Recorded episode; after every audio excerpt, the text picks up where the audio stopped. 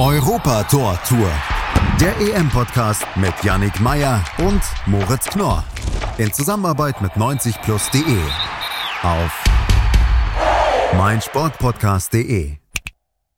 Moin Leute, schön, dass ihr zu Europa Tor Tour, dem EM-Podcast von meinsportpodcast.de und 90 Plus eingeschaltet habt. Wie immer analysieren wir auch heute die Geschehnisse des gestrigen Tages. Wir, das bin ich, Yannick Meyer und mein Gast heute, Manuel Behlert von 90 Plus. Manuel, grüß dich. Servus. Ja, es liegt ein erneuter EM-Tag hinter uns, der zweite Spieltag. Ukraine hat gegen Nordmazedonien gespielt und zwar mit 2 zu 1 gewonnen. Dänemark und Belgien haben 1 zu 2 gespielt, sprich die Belgier haben das Spiel gewonnen. Und die Niederländer schlagen Österreich am Ende mit 2 zu 0. Und ich würde sagen, wir steigen gleich mal in die Analyse ein, Manuel. Und Ukraine gewinnt gegen Nordmazedonien 2 zu 1. Ist jetzt nicht mal von den Namen her kein sonderlich spektakuläres Spiel. Aber wie fandst du das Duell? Ich fand, ähm, die Ukraine hat das fortgeführt, was sie im ersten Spiel schon gemacht gemacht hat. Also da haben sie mir gegen, gegen die Niederlande extrem gut gefallen. Ähm, war nur defensiv ein bisschen anfällig. Also diese Anfälligkeit hat sich heute auch gezeigt. Nordmazedonien hatte ungewöhnlich viele Chancen. Aber insgesamt ähm, war die Ukraine deutlich das bessere Team, hat ein bisschen umgestellt, hat mit Schaparenko einen zusätzlichen zentralen Mittelfeldspieler gebracht, der ein bisschen kreativer ist. Dadurch konnte Malinowski seine Freiheiten bekommen, wie er das bei Atalanta beispielsweise auch bekommt. Tauchte dann häufiger auf dem Flügel auf. Ähm, war extrem auffällig, hat auch viele gute Standards geschossen. Also die Ukraine war bis auf eine Phase nach der Halbzeit, auch in dieser Phase, wo dann das 2 zu 1 fiel, durch den, durch den Elfmeter, den Alioski im Nachschuss reingemacht hat, ähm, war die Ukraine eigentlich besser. Also in der zweiten Halbzeit gab es eine kurze Phase, in der Nordmazedonien aufkam. Aber insgesamt hat man dann schon gemerkt, dass die Qualität bei der Ukraine einfach deutlich höher ist. Bei der Ukraine würde ich vor allem in der Offensive Jamolenko und Jaremczuk hervorheben. Ich fand, dass die beiden ein sehr gutes Spiel gemacht haben.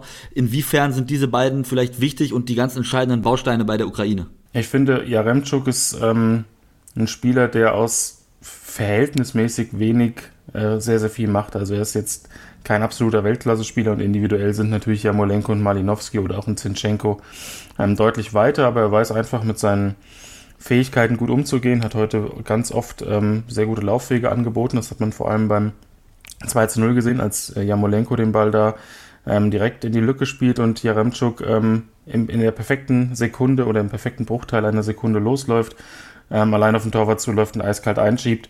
Also ist schon ein Stürmer, der da vorne ähm, mit den anderen sehr gut harmonieren kann und Jamolenko, da brauchen wir überhaupt nicht ähm, drüber reden, wenn er in Topform ist. Und das ist das große Problem, das ist er manchmal nicht.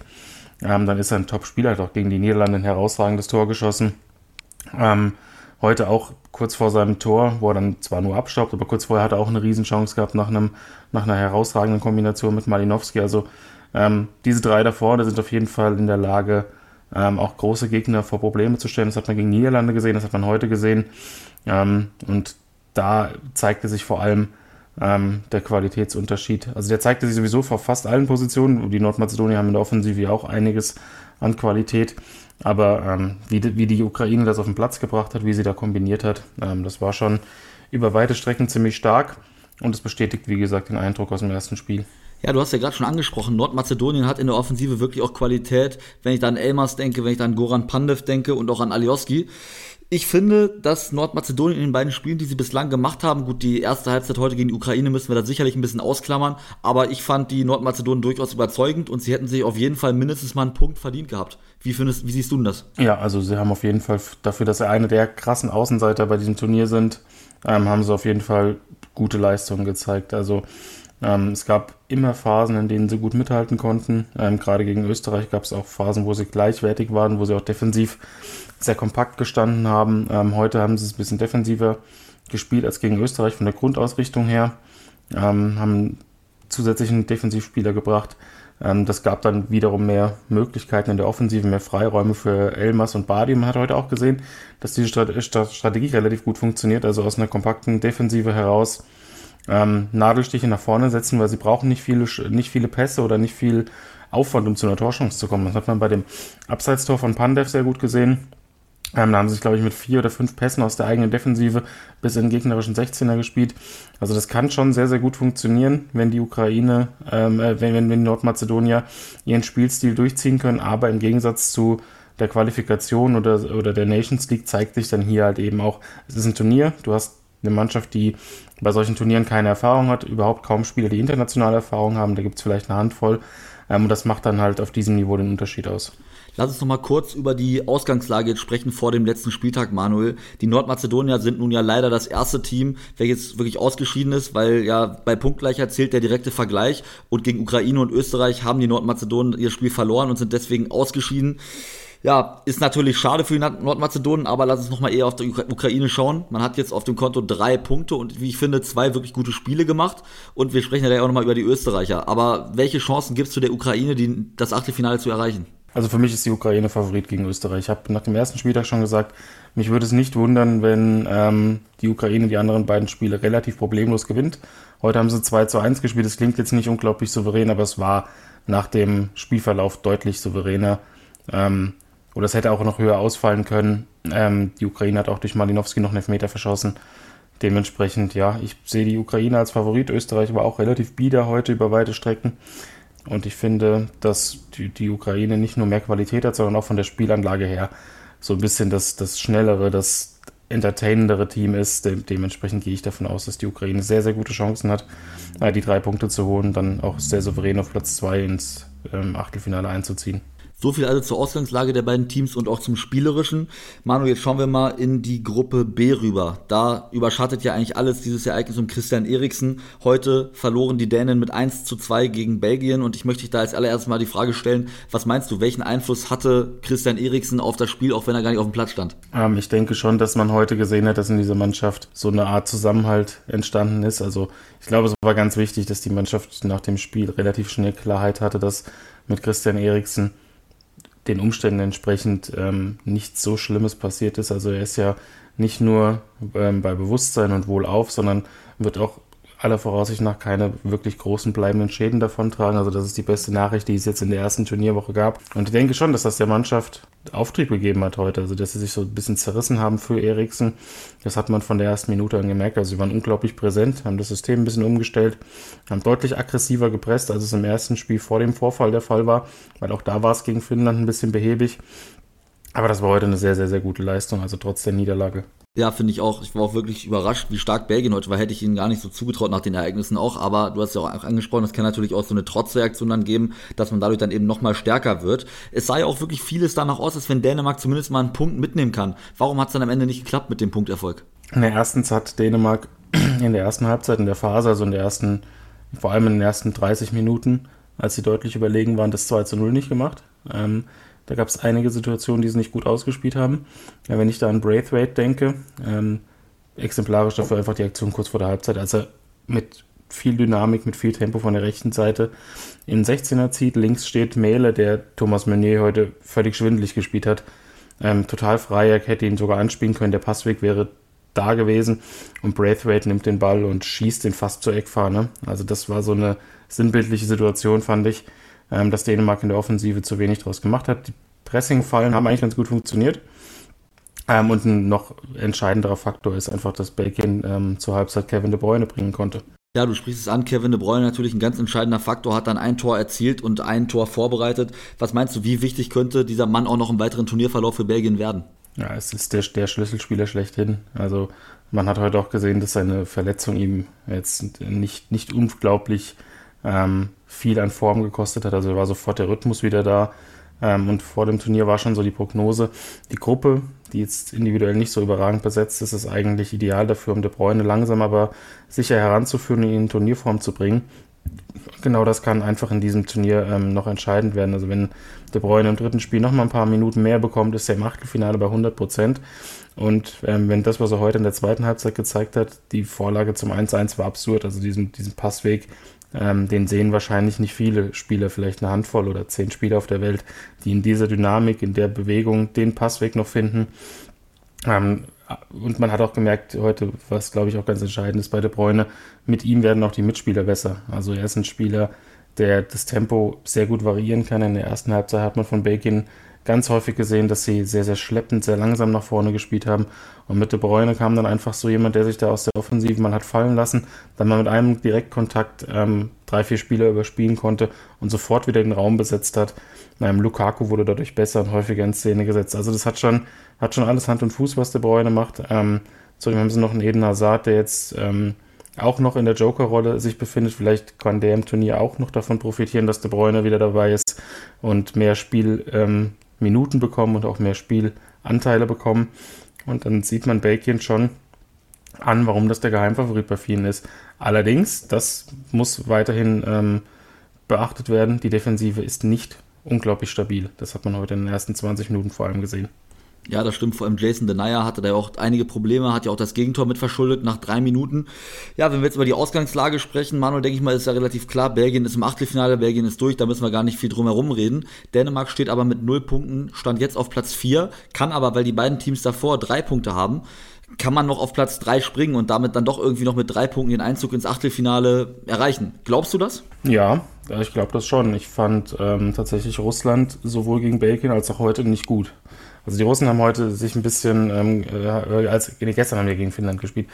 Ähm, die haben gegen, gegen die Finnen ähm, nicht besonders überzeugt, haben zwar 1 zu 0 gewonnen, aber hatten ähm, einige Lücken noch in der Defensive. Also die Finnen hatten einige Torchancen. Klar, die Russen haben auch individuelle Qualität mit Golovin und Miranchuk, aber ähm, Dänemark, gerade wenn das, das äh, der, Zusammenhalt in der Mannschaft weiterhin so stark ist und sie eine Leistung auf den Platz bringen können, wie es gegen Belgien der Fall war, ähm, dann sehe ich Dänemark definitiv als Favoriten gegen Russland und Belgien wird gegen Finnland das Spiel gewinnen. Also es ist eine, eine ähm, Endtabelle mit drei Mannschaften, die drei Punkte haben, ähm, ist dann durchaus möglich und das würde sich auch ähm, in den anderen Gruppen natürlich gerne ähm, herumsprechen, weil dann ist einfach die Möglichkeit mit vier ähm, Punkten als Tabellendritter weiterzukommen durchaus da und wenn ähm, Dänemark die Russen eventuell sogar hochschlägt, sind sie sogar Gruppenzweiter. Also da, das geht auch noch.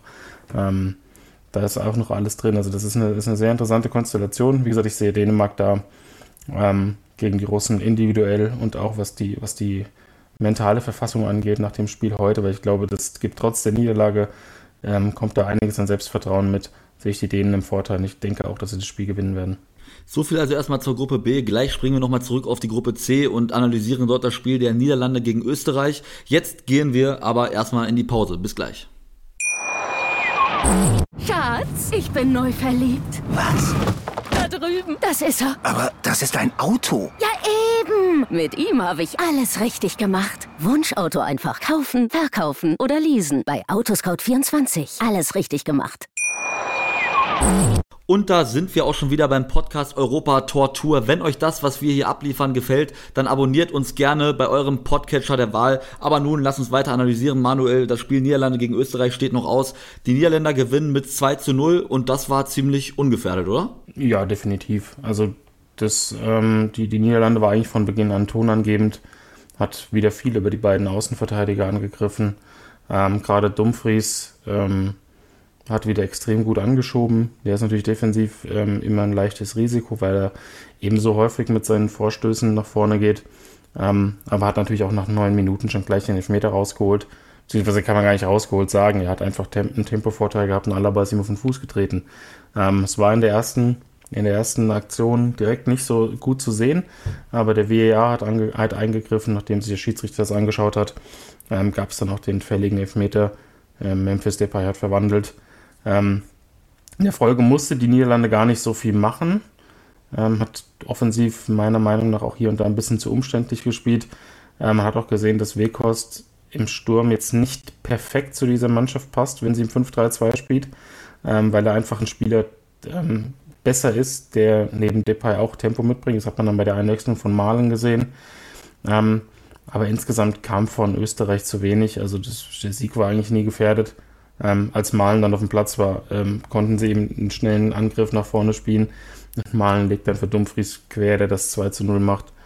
Ähm, da war auch dann der Deckel drauf. Die größte Chance von Österreich, glaube ich, das war ein, ähm, ein Eckball, wo es ein bisschen drunter und drüber ging und eben Distanzschuss von Alaba. Und viel mehr war einfach nicht. Also dementsprechend ähm, war der Sieg ungefährdet, aber ich sehe die Niederlande nicht so stark. Also es gibt, es gibt einige Faktoren, die bisher ähm, dafür sprechen, dass die Niederlande eben auch davon profitierten, so eine Gruppe zu haben. Äh, gegen die Ukraine gab es Höhen und Tiefen, da war die Defensive teilweise auch wackelig und Österreich kam heute schon relativ einfach in Räume vor die defensiv oder vor die, vor die Kette der äh, Niederländer und hat das einfach nicht genutzt, weil sie dann zu behäbig oder zu ungenau gespielt haben. Also das könnte sich gegen eine große Mannschaft, die dann ja ab dem Achtelfinale sehr wahrscheinlich kommen wird, könnte sich das rächen. Lass uns noch mal kurz auf Österreich schauen. Und zwar hat Österreich ja, wenn man sich diese Mannschaft anschaut, ich habe mir die Ausstellung wieder vorhin vor dem Spiel angeschaut und da denkt man sich ja, wow, das ist eigentlich eine Hammer-Truppe, sehr viele Bundesligaspieler. Was ist denn eigentlich los bei der Elf von Marco, äh, von Franco Foda? Was, warum funktioniert das einfach nicht? Ja, ich denke, ähm, da, da gibt es mehrere Faktoren. Also ich bin mir nicht sicher, ob die Dreierkette das, das Mittel der Wahl ist. Mal gegen Nord Nordmazedonien hat es ganz gut funktioniert. Ähm, aber sie haben das vor der ähm, EM quasi nie gespielt. Ähm, es sah auch heute so aus, als würden da einige Automatismen nicht stimmen. Ähm, viele Experten zweifeln auch an, ob die Aufstellung der Österreicher generell auch personell so richtig ist. Also da sitzen ähm, teilweise noch wirklich kreative Spieler draußen. Gut, auf einen Anautovic konnte man heute nicht zurückgreifen, aber ein Lazaro und auch ein Onisivo sitzen von Anfang an auf der Bank. Ein Kalajdzic, der im ersten Spiel extrem viel gearbeitet hat, ähm, sitzt auf der Bank, während eben Gregoritsch von Anfang an spielt, der im ersten Spiel außer seinem Tor jetzt auch nicht so viel dazu beigetragen hat, dass Österreich das Spiel gewonnen hat. Heute blieb er auch blass. Also da sind, sind ähm, in Sachen Formation und Personal ein paar zweifelhafte ähm, Entscheidungen getroffen worden. Und dann führt es eben dazu, dass die Mannschaft ihr Potenzial, das ja zweifelsohne da ist, gerade wenn du in einem Zentrum aus Schlager, Leimer und Sabitzer hast, dass sie das nicht auf den Platz kriegt. So viel also zur Gruppe C. Die Niederlande ist ganz sicher im Achtelfinale und bei den anderen Teams Ukraine gegen Österreich, das wird als Entscheidungsspiel, wer auf Platz 2 landet und wer dann möglicherweise auf Platz 3 hofft, doch noch in die, in die nächste Runde zu kommen. Aber Manuel, jetzt lass uns mal schauen, wen hast du denn ausgewählt? Wer ist denn dein Spieler dieses Europameisterschaftstages? Also lange, lange war ich bei Joachim Mehle von den Dänen, aber dann wurde Kevin De Bruyne eingewechselt und ähm, da kann es dann keine zwei Meinungen geben. Also auch wenn er nur 45 Minuten gespielt hat, wie er das Spiel komplett auf den Kopf gestellt hat, wie er die belgische Mannschaft komplett besser gemacht hat, wie er ein Tor geschossen und eins vorbereitet hat. Ähm, De Bruyne hat heute gezeigt, dass er einer der besten, wenn nicht der beste Mittelfeldspieler der Welt ist. Ähm, und ihm haben 45 Minuten gereicht, um eine wirklich sehr gute, sehr aggressive und auch sehr motivierte dänische Mannschaft, ähm, ja, im Alleingang wäre zu viel gesagt, wenn man noch sieht, welchen Einfluss auch Lukaku und Co. hatten, aber wie er mitgeholfen hat, diese Mannschaft ähm, zu bezwingen. Ähm, fantastischer Spieler und hat es heute unter Beweis gestellt. Ja, dem gibt es nichts mehr zu, hinzuzufügen und deswegen würde ich sagen, schauen wir nochmal auf den morgigen Tag. Und da haben wir ja um 15 Uhr zunächst einmal das Spiel in der Gruppe E zwischen Schweden und der Slowakei. Manuel, was ist denn deine Prediction? Wie wird dieses Spiel enden? Ähm, das könnte ein sehr enges Spiel werden. Also ich habe die Schweden gegen die Spanier ähm, zwar deutlich unterlegen, was den Ballbesitz angeht, gesehen, aber ähm, einige Nadelstiche nach vorne waren schon ganz gut. Die Qualität ist da. Forsberg ist ein Spieler, der einen Unterschied machen kann. Isaac ist ein Spieler, der einen Unterschied machen kann. Die Slowaken hatten das Glück, auf eine ähm, phasenweise übermotivierte und relativ planlose polnische Mannschaft zu treffen. Deswegen bin ich mir noch nicht so sicher, was ich von der Slowakei halten soll. Ähm, schlecht waren sie auf keinen Fall, aber ähm, ich fand von der ganzen Spielidee her die Schweden etwas ausgereifter. Deswegen würde ich, würde ich den Schweden schon einen leichten Vorteil ähm, geben. Ähm, das kann aber durchaus auch nur unentschieden werden. Also ich bin da noch nicht so hundertprozentig sicher. Ich denke, dass die Schweden deutlich mehr Spielanteile bekommen werden, vielleicht auch mehr, mehr Ballbesitz haben als, gegen, als, als der Gegner. Und die Slowaken werden wieder relativ kompakt stehen, weil sie eben durch den Sieg gegen Polen jetzt in einer sehr lukrativen Position sind. Wenn die einen Punkt holen, haben sie sehr gute Chancen auf die K.O.-Runde. Haben zwar am letzten Spieltag noch Spanien, aber vielleicht haben die dann ähm, auch ihr Spiel gewonnen und sind in einer relativ guten Position. Ähm, also deswegen, ich denke, das ist, könnte ein sehr, sehr enges Spiel werden. Ja, danach geht es ja in die Gruppe D zurück und zwar spielt dann Kroatien gegen Tschechien. Die Kroaten haben ja wirklich enttäuscht am ersten Spieltag. Gegner war zwar England, man hat nur in Anführungsstrichen 1 zu 0 verloren, aber vor allem offensiv eine sehr biedere, eine sehr schwache Leistung gezeigt. Meinst du, das wird morgen gegen die Tschechien besser und wird man das Spiel gewinnen? Es muss definitiv besser werden. Die, die Kroaten haben den Druck auf jeden Fall auf ihrer Seite und genau das ist ja das, was den Tschechen in die Karten spielt. Also eine bessere Ausgangslage hätte sich Tschechien ja nicht, nicht vorstellen können. Sie haben gegen Schottland auch das Spiel nicht dominiert aber waren, waren eben in der Offensive effizient, hatten Schick, der einen genialen Moment hatte mit seinem Tor fast von der Mittellinie, können auch von der Bank mit einem Talent wie Adam Loschek extrem viel Geschwindigkeit und Zug zum Tor nachbringen. Also das, ähm, die Tschechen werden das Spiel defensiv angehen und da müssen die Kroaten Ideen finden. Also genau die Ideen, die sie gegen England nicht hatten. Ähm, das ist ein Spiel, in dem es darauf ankommt, dass bei Kroatien die Spieler wie Perisic, ähm, wie Kramaric, wie Modric, wie Brozovic vorangehen. Also Erfahrung ist ja genug da. Und da wird sich morgen zeigen, ob das eine Mannschaft ist, die ähm, nur ein paar große Spieler hat oder ob es eine Mannschaft ist, die sich in so einer schwierigen Situation auch dann nochmal den Kopf aus der Schlinge ziehen kann. Mich würde es aber nach den Eindrücken des ersten Spieltags nicht wundern, wenn das ein Unentschieden wird morgen.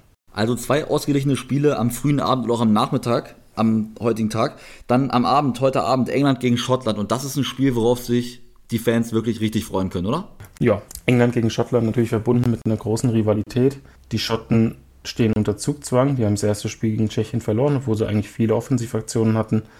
Ähm, das ist ein Spiel, da denke ich, da wird es zur Sache gehen. Also da, da beide, beide Mannschaften wollen den Gegner wegbeißen. Da wird es ähm, von Beginn an zur Sache gehen, glaube ich. Da wird es viele Zweikämpfe geben. Ähm, teilweise auch lange Bälle. Ich denke, die, die, die Schotten werden versuchen, den Engländern ihr eigenes Spiel aufzuzwingen, sprich so ein, ja, ein bisschen Kick and Rush. Aber die Schotten haben auch schon ein paar feine Fußballer in ihren, in ihren Reihen, das sollte man nicht unterschlagen.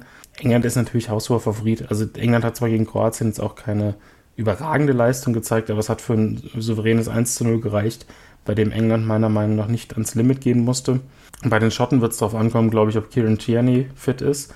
Also man hat im, im ersten Spiel gemerkt, dass da schon die ganze Verantwortung dann von hinten heraus auf Robertson lag, der ein klasse Linksverteidiger ist. Aber wenn er eben in der, in der Dreierkette hinten ähm, auf links also in der, in der, linken Part der Dreierkette, wenn er da einen Tierney hat, der immer wieder mit seinen Vorstößen noch ins Mittelfeld da einfach Überzahlsituationen schafft auf der linken Seite und einfach auch mit seiner Dynamik nach vorne was bewirken kann, ähm, dann wird das ganze Spiel schwerer ausrechenbar. Und das ist, glaube ich, das, wo, wo, wo die Schotten ähm, eine Chance hätten auf eine Überraschung. Wenn Tierney fit ist, wenn die Defensive sich ein bisschen besser zeigt als gegen Tschechien, und natürlich, wie es so ist bei so einem Turnierspiel, wenn du eben das Glück auf deiner Seite hast. Also ich kann mir gut vorstellen, dass es heute Abend ein kämpftes Spiel wird, aber ähm, wenn ich tippen müsste, würde ich dann doch auf England tippen, weil die individuelle Qualität gerade auch auf der Bank ähm, so unglaublich hoch ist und sie können Spieler bringen. Ich meine, Jaden Sancho war am ersten Spieltag nicht mehr im Kader. Ähm, das sagt, glaube ich, alles. So viel also zur Analyse des heutigen Tages und ich denke mal, auf jeden Fall wird es ein Tag, auf den man sich wieder einmal freuen kann bei dieser Europameisterschaft. Ja, wir sind durch mit dem Donnerstag. Wir haben für euch einmal die Spiele analysiert. Ich hoffe, euch hat es gefallen. Lasst uns auch gerne Feedback da. Abonniert uns gerne bei eurem Podcatcher, euer Wahl, unser Podcast Europa Tor Tour, dem EM-Podcast von meinsportpodcast.de und 90 Plus. Erstmal danke ich dir jetzt für deine Analyse, Manuel. Ja, sehr gerne. Schatz, ich bin neu verliebt. Was? Da drüben. Das ist er. Aber das ist ein Auto. Ja, eben. Mit ihm habe ich alles richtig gemacht. Wunschauto einfach kaufen, verkaufen oder leasen. Bei Autoscout24. Alles richtig gemacht. Europa Tor Tour. Der EM-Podcast mit Yannick Meyer und Moritz Knorr. In Zusammenarbeit mit 90plus.de. Auf meinsportpodcast.de. Schatz, ich bin neu verliebt. Was? Da drüben. Das ist er. Aber das ist ein Auto. Ja, eben. Mit ihm habe ich alles richtig gemacht. Wunschauto einfach kaufen, verkaufen oder leasen. Bei Autoscout24. Alles richtig gemacht.